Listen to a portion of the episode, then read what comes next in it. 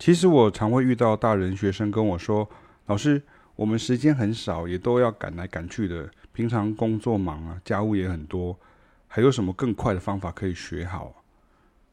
老师教你们的方法呢，你有确实去练了；老师要你们听的音乐呢，你有确实去比较与听出差别，就已经是最快的方法了哈。老学生都知道，启明老师教你的已经是最简单的哈，那再简单呢，那就是骗你的了哈，就是医生常用的安慰剂啊，或甚至是安宁照护的这个策略而已哦。当然了，因为我不会骗你嘛，所以我这个是一种形容词嘛，因为我教你的已经是最简单的，所以如果再简单的就是在骗你啊，在骗你。当然老师不会骗你，所以我教你一定是最简单的、最容易理解的东西。但是需要你的练习跟反复的这个呃吸收跟反刍，这样才有可能。最近我有一位移民在美国工作，五十几岁的爸爸学生啊，他跟我说，他上了快一年了，才可以体会两位老师为何前面都孜孜不倦、超有耐心，一直教一直带啊。因为他前面都是懵懵懂懂、迷迷糊糊的，但是他会照着练呢，速度很慢。进度很慢，也要练了。这位学生呢，他每周固定参加凯老师的团班呢，那他也参加启明老师的团班呢，从不间断。那启明老师有时候会开这位爸爸学生玩笑啊，说你的作作业这个角角里头的音乐的速度都是电影这个《动物方程式》啊，这个《Zootopia》里头那个树懒的那个慢动作的感觉，就是很慢的，比如说的哩的的哩这样子哦。但是很重要的事情是，他却都是正确的，那他哈哈大笑。但是就告诉我们说，你真的要练一段时间之后呢，像他是练一年，因为这他是大概大概练了一年之后哈，他才可以抓到那个感觉哈。当然，平常教的东西大概几个礼拜，他大概就可以比较熟练这样哈。那他也是一个很忙啊，白天是上班族，然后。晚上回来，他也要照顾家人啊什么的，这样很多事情，所以这个时候你才可以慢慢了解，也可以去理懂了这个老师的教学的意义的所在。那换过来讲说，难道说那我在学习的时候，他就可以直接去跳过这个前面那段适应期，就是说哦，那我就直接进入，那我那我这个好像打那个电动玩具一样，我前面那个关都先不要破，我就直接去跳后面那一关嘛？好，你们有看过那个？那个汤姆克鲁斯的那个明明明日边界，啊，他就是他就不断的重复，不断的重复，然后他从这些重复重复当中，他就学到很多的经验，然后他知道说什么时候坏人会杀过来，什么时候他车子会呃开过来，他什么时候可以闪过去，这样哈。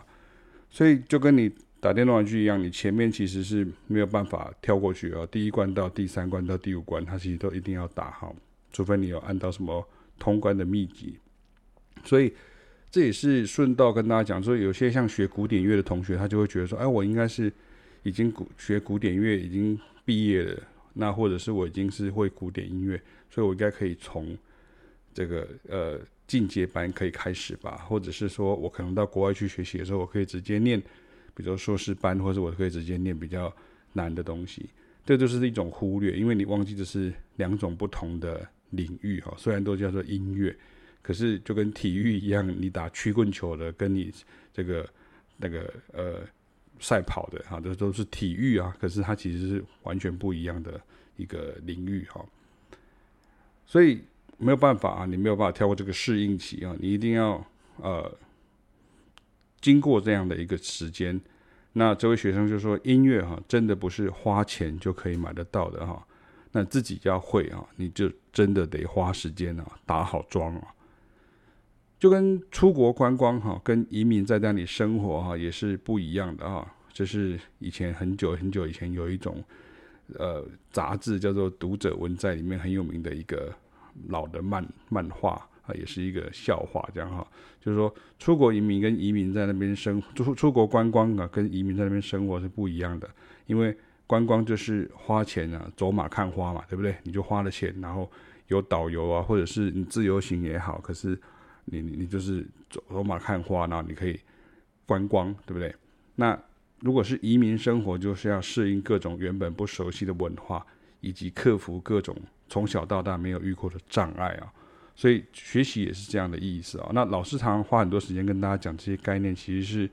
不是要让你退缩，而是要让你理解说，就是该蹲的马步你要蹲哦，该花的时间你要花。所以这个东西都是你的呃相对的这个成本，所以它不太像是一个说哦，我就花多少钱，然后来跟你买的一个秘籍，或者买到一个速成的一个什么招什么招这样子，并不是这样子哈。所以